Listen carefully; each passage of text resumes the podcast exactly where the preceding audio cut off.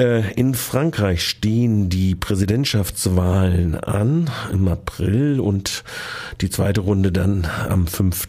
Mai. Die Konservativen haben ihren Kandidaten kreiert und äh, praktisch gesagt, mit äh, Herrn Fillon wird der neue Präsident äh, gewinnen gegen Marine Le Pen.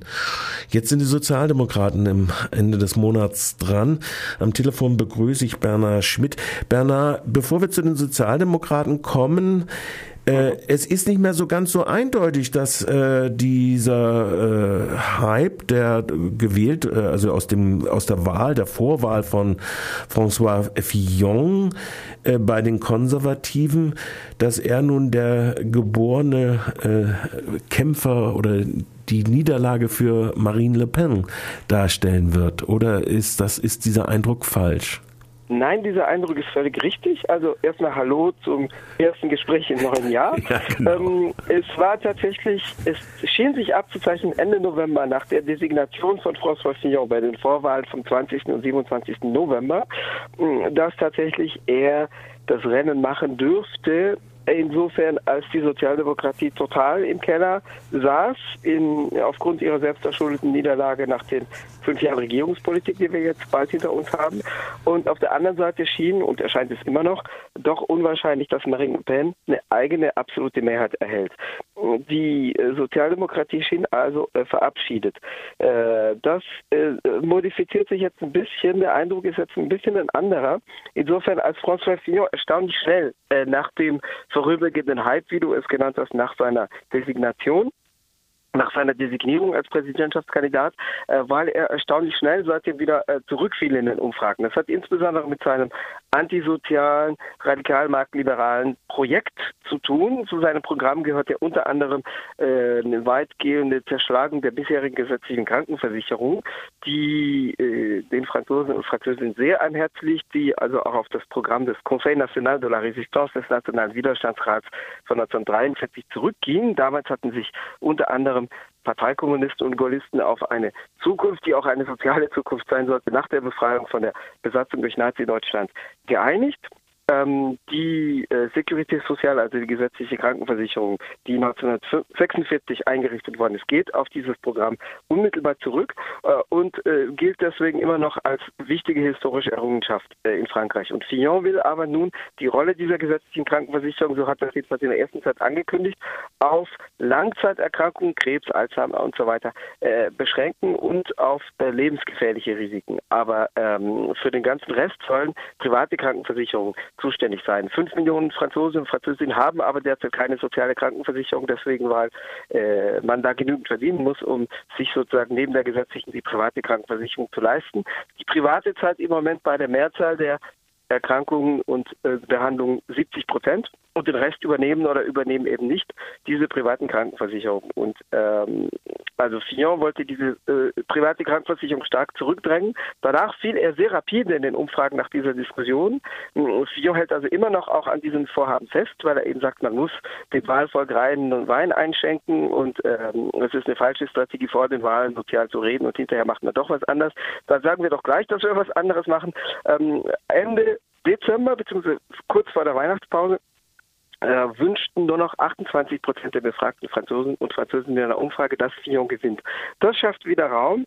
Das schafft ein bisschen Raum für Marine Le Pen. Sie ist aber nicht die Einzige, die davon profitiert, zumal sie selber mit eigenen Schwierigkeiten zu kämpfen hat. Sie hat sich am vergangenen Freitag zur Verteidigerin der öffentlichen Dienste, die bedroht sind, Post äh, und andere Dienstleistungen im ländlichen Raum, in den Kleinstädten, wo die abgebaut werden, auf, aufzuschwingen versucht. Es war aber relativ blamabel ihr Besuch, weil sie eben viele Sachen auch nicht wusste und das offensichtlich wurde, als sie da Postbüro im ländlichen Raum besucht hat und wo sie aber mhm. bei den Fakten ein bisschen Widerspruch bekommen hat, auch von den Leuten vor Ort.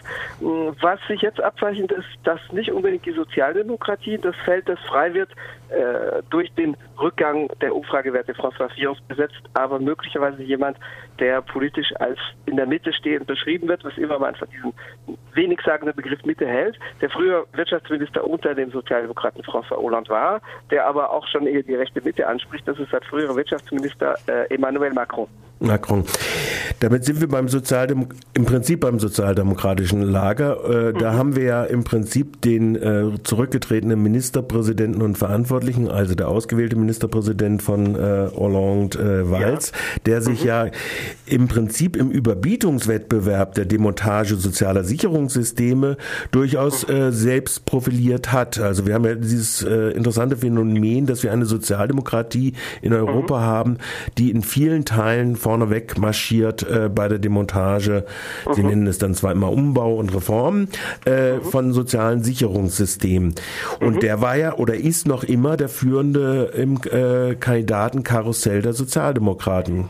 Ähm, nicht mehr ganz, weil seine Umfragewerte schlecht sind und schlechter werden. Äh, er war bis vor drei Tagen tatsächlich gehandelt worden als der, der wahrscheinlich bei den Vorwahlen im sozialdemokratischen Spektrum am 22. und 29. Januar gewinnen wird. Er ist einfach auch der prominenteste. Er war drei Jahre lang sozusagen in der Mitte der politischen Bühne aufgestellt als amtierender Premierminister seit dem 2. April 2014, äh, weil es kann man nur bedingt als Sozialdemokraten bezeichnen, wenn dann einer vom Typ Gustav Noske, also Noske, der äh, nicht nur äh, eine führende Rolle bei der Ermordung von Rosa Luxemburg und Karl Liebknecht spielte, sondern der auch sagte, einer muss ja den Bluthund abgeben. Also Walz ist ein Sozialdemokrat von diesem Typ. Er tatsächlich einer, der einerseits einschneidende soziale Rückschritte im Namen der Reformen in Anführungszeichen äh, durchdrückt, wie auch Gerhard Schröder und Tony Blair vor ihm, der es aber andererseits noch mit dem starken Appell an Autorität, den starken Mann, die Staatsautorität unterstreicht und unterfüttert. Walz hat zum Beispiel als sein Vorbild äh, Georges Clemenceau abgegeben, der einerseits als äh, Mann des Ruhmes gilt, weil er der Sieger des Ersten Weltkriegs war und während des Ersten Weltkriegs Regierungschef war. Äh, Clemenceau war aber auch jemand, der zweimal als Innenminister 1906 und als Premierminister 1909 auf streikende Arbeiter zum Beispiel hat schießen lassen. Äh, Walz ist jemand, der so rechts positioniert ist in der französischen Sozialdemokratie, dass er 2011, als er bereits zu den damaligen Vorwahlen, damals gab es auch eine Urwahl über die Präsidentschaftskandidatur im November, im Oktober, November 2011, dass er damals nur äh, 5 Prozent, 5,6 Prozent erhielt. Er war damals also so rechts außen positioniert, dass das äh, eine absolute Minderheitskandidatur war. Aber Hollande hat ihn dann aufgefangen und hat ihn nach seiner doch relativ schwächlichen Niederlage mit nur 5,5 Prozent bei dieser Urwahl, bei der es damals sechs Kandidaten und Kandidatinnen gab, äh, im Oktober 2011. Dann kurz danach hat Hollande ihn zu seinem Wahlkampfleiter bestellt, dann zu seinem Innenminister, was ein relativ populärer Job war in der Regierung, und dann eben zu seinem Premierminister bestellt. Walz ist also der prominenteste, aber mh, mm, er hat sich selber ein bisschen in Widersprüche verwickelt. Walz ist der erste Premierminister, der den autoritären Verfassungsartikel 49.3 in Frankreich gegen das eigene politische Lager einsetzt. Dieser Artikel der Verfassung erlaubt es einer Regierung, dass die Rechte des Parlaments zu beschneiden und jede parlamentarische Aussprache oder Sachdebatte zu den Gesetzestexten unterbinden, indem sie die Vertrauensfrage stellt und die Opposition entweder dazu zwingt, eine neue Regierung zu bestellen oder jedenfalls die Regierung zu stürzen oder den Text durchzuwinken ohne Aussprache. Das hat Walz, das haben frühere Premierminister schon gemacht, wenn sie über keine stabile parlamentarische Mehrheit verfügten, zum Beispiel Michel Rocard, Ende der 80er, Anfang der 90er Jahre. Rocard war Premierminister von 1988 bis 1991 und verfügte über keine Mehrheit, weil die Sozialdemokratie damals die KP benötigt hätte für die Mehrheit. Die KP war jedoch in der Opposition und die Konservativen, die aber zusammen keine Regierung bilden konnten. Also frühere Premierminister haben diesen Artikel eingesetzt, aber Walz hat es zum ersten Mal äh, getan, um sein eigenes politisches Lager zu knebeln und um sozialdemokratische Abgeordnete mundtot zu machen, von denen ein paar doch ein bisschen aufjaulten, mal eher pro forma und mal auch mit etwas mehr Überzeugung, als es als Eingemachte ging bei der Arbeitsgesetzgebung, insbesondere bei der sogenannten Reform in Gestalt der, der Loi Travail, also des Arbeitsgesetzes, das ja seit dem 8. August 2016 in Kraft ist, das Walz mit aller Gewalt hat durchprügeln lassen, mhm. auch gegen das eigene politische Lager. Jetzt hat er aber doch geschworen, aber, hat er nicht geschworen bitte? jetzt, dass er das, diesen Paragraphen äh, aus der Verfassung streichen will? Genau. Ganz genau. Und das macht die Widersprüche aus, in die er sich verwickelt. Weil er geht jetzt hin und sagt, ich verspreche, dass ich das abschaffe, weil er natürlich dadurch das aus dem Weg räumen will, was ihm auch in der eigenen politischen Lage vorgeworfen wird. Mhm. Aber es wirkt natürlich unglaubwürdig von jemand, der als erster das als Waffe gegen das eigene politische Lager eingesetzt hat. Er wurde dann auch gefragt, er war im Fernsehen am 8. Januar, am, am 5. am vergangenen Donnerstag und dann wurde er gefragt, ja, äh, aber Sie haben das doch eingesetzt. Und dann hat er gesagt, ja, aber nur gezwungenermaßen, ich wurde dazu gezwungen. Was nicht stimmt, weil äh, das Arbeitsgesetz wurde vom Inhalt her am 17. Februar publik und am 18. Februar erschien ein Interview mit der amtierenden, immer noch amtierenden Arbeitsministerin Miriam El Khomri in der Wirtschaftszeitung Les Echos, ungefähr vergleichbar mit dem Handelsblatt in Deutschland. Und dieses Interview ist von Walz oder seinem Amt vom Amt des Premierministers nachgebessert worden und das war das Amt des Premierministers in dieses Interview am ersten Tag der Debatte um das Arbeitsgesetz reingeschrieben hat, dass er gedenkt, diesen Verfassungsartikel zu benutzen, um das durchzudrücken. Das heißt, von Anfang an war das geplant, aber er sagt jetzt, ja, diese Abweichler in eigene Lage, die haben mich dazu gezwungen. Das heißt, diese Widersprüche, einerseits will er jetzt doch den Sozialdemokraten raushängen lassen, er redet jetzt sozialdemokratisch, ob er einen Schlag auf den Kopf bekommen hätte, davon Amnesie erhalten hätte, weil er ganz anders redet als vor einem Jahr. Aber äh, der Versuch einerseits jetzt den sanft gewordenen zu geben und aber andererseits sich auf so eine Art zu rechtfertigen und dabei auch jegliche eigene politische Verantwortung im Prinzip abzu, abzuwehren und unter den, abzustreiten und unter den Teppich zu kehren, das kommt nicht sehr glaubwürdig rüber. Das heißt, seit die, diesem Wochenende gibt es erstmals Umfragen, in denen Weiß verliert äh, oder verlieren könnte. Die äh, Vorwahl am 22. und 29. Januar wäre äh, in dieser letzt, zuletzt erschienenen Umfrage als möglicher Gewinner des Rennens um die Designation, um die Kür des sozialdemokratischen Kandidaten gehandelt wird, ist Arno Montebourg. Montebourg ist ein smarter Anwalt und früherer Wirtschaftsminister, nicht der erfolgreiche Wirtschaftsminister in den Jahren 2012 bis 2014, der als Linker gehandelt wird, weil er doch etwas mehr Staatseingriffe noch Staatseingriffe, ne? Mhm noch in das sogenannte freie Spiel der Marktkräfte äh, bringen will. Aber er ist ungefähr so links wie Helmut Schmidt in den 1970er Jahren. Also das gilt heute schon als links, nur weil er dafür ist, dass der Staat eine gewisse Rolle im Wirtschaftsleben auch spielt. Mhm. Wer kandidiert äh, in diesen Vorwahlen noch äh, auf der, äh, äh der auf der sogenannten Linken? Auf der sogenannten also, Linken, ja genau. Sagen wir es mal lieber genau. Man muss ja immer mit sogenannt mittlerweile operieren. Ja, also ich sag zuerst, wer kandidiert und dann wer nicht bei dieser Vorwahl ja. teilnimmt, aber trotzdem zur Präsidentschaft kommt. Ja, ja. Wer noch kandidiert, also Walz und Montebourg ist klar. Äh, der dritte im Bunde, der auch äh, nach einem Fernsehauftritt im Dezember, Anfang Dezember, am 8. Dezember erstaunlich schnell aufgestiegen ist, der zuvor weitgehend unbekannt war, der aber einen guten Fernsehauftritt hingelegt hat, ist Benoit Hamon, Hamon also H-A-M-O-N, äh, der auch von 2012 bis 2014 vorübergehend Minister war. Er war unter anderem Schulminister, der dann wegen Differenzen mit dem Rechtskurs von Walz zurückgetreten ist. Ähm, Amon ist jemand, der eher, ich sag mal, in Deutschland würde man sagen, ein rot-grünes Profil hat. Also mhm eher klassisch sozialdemokratisches Profil, verbunden mit gewissen ökologischen Anklängen, die bei den anderen genannten Kandidaten nicht da sind. Bei Wald sowieso nicht, kann man vergessen, für den ist es Luxusökologie. Aber Montebourg ist auch ein Typ, der halt sagt, die Industrie, die französische Industrie muss wieder stärker werden, die Schornsteine müssen laufen, um Gottes Willen, die AKWs müssen laufen, weil Made in France als, als Marke verteidigt mhm. werden muss. Amon ist zum Beispiel jemand, der jetzt nicht unbedingt aktiv für den AKW-Ausstieg trommelt, der da aber schon ein offenes Ohr hätte, der jetzt zum Beispiel Wahlkampf gegen Pestizidmissbrauch macht. Das gab einige Pestizidskandale in Frankreich äh, und in Europa im Übrigen, ähm, der äh, mit den Grünen in den Dialog getreten ist. Die Grünen haben auch einen Präsidentschaftskandidaten, der nicht an der Vorwahl teilnimmt, weil er bereits designiert ist, Yannick Jadot. Und äh, Armand ist mit dem im Dialog. Also mhm. das ist eher jemand, der jetzt sozusagen auf dem grün ökologischen Reformflügel, jetzt nicht im neoliberalen Sinne Reformflügel angesiedelt ist.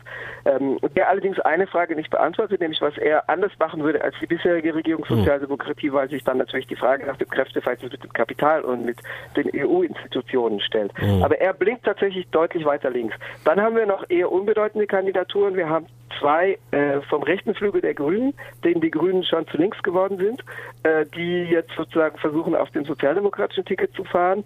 Äh, François de Rugy, der früher, äh, der früher bei den Grünen war, der dann ausgetreten ist mit einer eigenen Mi Mikroskoppartei, äh, Parti Ecologist und der aber also deutlich rechts ist, der ist ungefähr so links wie Otto Schily in Deutschland und der hat auch zum Beispiel das Arbeitsgesetz verteidigt und andere Schandtaten der amtierenden Regierung und also gegen die eigene Partei. Ja. Äh, dem, dem werden aber ein Prozent der Stimmen ja. vorher gesagt. Dann haben wir einen anderen, karrieregeilen Ex-Grünen, das ist äh, Jean-Luc Benhamias, kann man vergessen, wird mit unter 0,5 Prozent gehandelt. Dann gibt es eine kleine linksliberale Partei, die aber in der Französischen Republik eine große Tradition hat, die sogenannte Radikale Partei oder früher hieß die Radikale Partei der Linken, was manchmal in Deutschland in ahnungslosen Zeitungen als linksradikale Partei übersetzt worden ist, was völliger Bullshit ist. Dass die Radikale Partei ist eine Radikale im Sinne des 19. Jahrhunderts. Damals hießen die antiklerikalen Liberalen mhm. so. Und das ist, sagen wir mal, der unternehmerfreundlichste, also im Auftreten unternehmerfreundliche Flügel des Regierungslagers. Also jetzt mal von Walz abgesehen, der natürlich die Politik des Kapitals exekutiert, aber sozusagen da haben wir viel äh, im Diskurs von Mittelstandsförderung und so, also yeah. Förderung des Kleinkapitals. Die haben eine Kandidatin, Silvia Pinel, die Ministerin war unter Hollande äh, und die, äh, die jetzt eben auch zu dieser Urwahl antritt. Äh, das äh, waren im Prinzip die Kandidaturen. Ähm, jetzt haben wir noch zwei gewichtige Kandidaten auf der Linken im weitesten Sinne außerhalb des Spektrums, beziehungsweise drei, aber den grünen Kandidaten habe ich schon genannt, der im November durch eine Urwahl bei den französischen Grünen designiert worden ist. Dann haben wir Jean-Luc Mélenchon, ein Linkssozialdemokrat, der aber beim Parti Sozialist, also beim, bei der Regierungspartei ausgetreten ist. Damals war die Partei noch in der Opposition, der aber ausgetreten ist aus der Sozialdemokratie und eine eigene Kleinpartei gegründet hat, den Parti de Gauche, also ungefähr Linkspartei oder Partei der Linken. Ähm, das ist jemand, den man ungefähr mit Oscar Lafontaine vergleichen kann, abgesehen davon, dass er nicht so rassistisch auftritt wie Lafontaine. Er hat sogar 2012, als er bereits Kandidat war und 11 Prozent der Stimmen erhielt, damals eine ganz klar antirassistische Wahlkampagne betrieben. Das tut er jetzt weniger, weil er sagt, das hat die Stimmen gekostet. Das ist also wahlpolitisch nicht so opportun.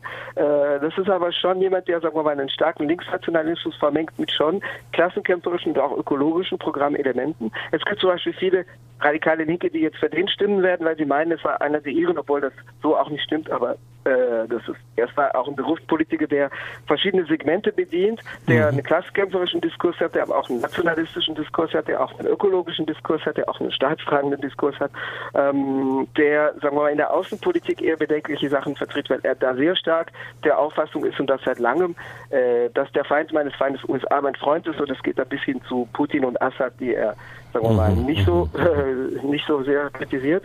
Ähm, das ist jemand, der mit der französischen KP im Bündnis ist, wobei die KP eher noch äh, in Richtung Koalition mit der Sozialdemokratie immer noch schielt, sofern Walz abgesägt wird und zum Beispiel Montebourg der Kandidat wäre, während Mélenchon eher für einen gewissen Bruch mit der Sozialdemokratie, wo er, wo er ja herkommt, steht. Mhm. Also ein bisschen wie Lafontaine im Spektrum der Deutschen Partei Die Linke mit großem D. Ähm, und dann haben wir noch Macron, der eben, wie gesagt, auch eher auf der Gewinnerstraße ist, der eigentlich über keine Partei verfügt. Er hat eine Kleinpartei, die es aber vor allem im Internet gibt und weniger in der Realität anzutreffen ist, die heißt En Marche, in Bewegung. Ähm, äh, das ist eine Kleinpartei, die er im April vergangenen Jahres, also vor acht Monaten, selber kreiert hat, äh, die aber vor allem von aus Leuten besteht, die halt im Internet mal I like angeklickt haben oder die im Internet I like angeklickt haben und dann auf den Fragebogen hin geantwortet haben. Ich würde auch mal was machen und auch mal einen Stand, äh, einen Stand machen oder so oder Tür, Haus, Haustürbesuche machen.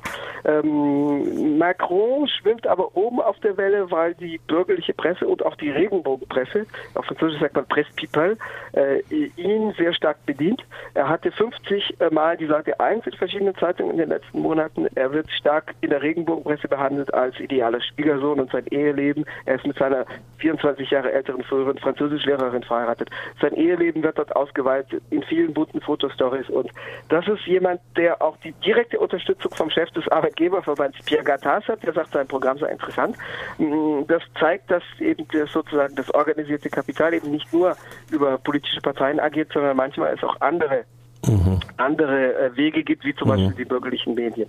Äh, er hat sozusagen ein bisschen den Reiz des Neuen, obwohl er Generalsekretär des Präsidialamts, also des Élysée-Palasts war unter, mit, unter äh, nicht unter Mitterrand, sondern unter Hollande, was aber kein sehr in der Öffentlichkeit exponierter Job ist und obwohl er Wirtschaftsminister war von 2014 bis 16 und dadurch schon exponiert war, haftet ihm sowas wie der Reiz des Neuen an in der öffentlichen Meinung.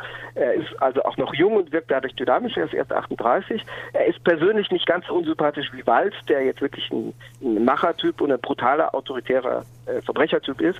Äh, Macron wirkt schon menschlich angenehmer. Äh, das ist jemand, der sich der Diskussion stellt. Er, äh, er ist auch eher ähm, nicht rassistisch, sage ich mal. Er plädiert eher für Toleranz und Zusammenleben. Er ist sozusagen ein authentischer Liberaler. In vielen Aspekten jetzt argumentiert er eher linksliberal. Er hatte schon einen eher antisozialen Diskurs, als er Wirtschaftsminister war, wo er gesagt hat, diese Arbeitszeitverkürzung aus dem Jahr 2000, die 35-Stunden-Woche, das gehört wirklich auf den Nullhaufen der Geschichte. Also jetzt mit eigenen Worten äh, zusammengefasst, er hat mhm. ein bisschen höflicher formuliert. Mhm. Äh, die 35-Stunden-Woche gilt, gilt, sowieso nur noch theoretisch, aber er hat halt gesagt, äh, man muss mehr arbeiten, Schluss.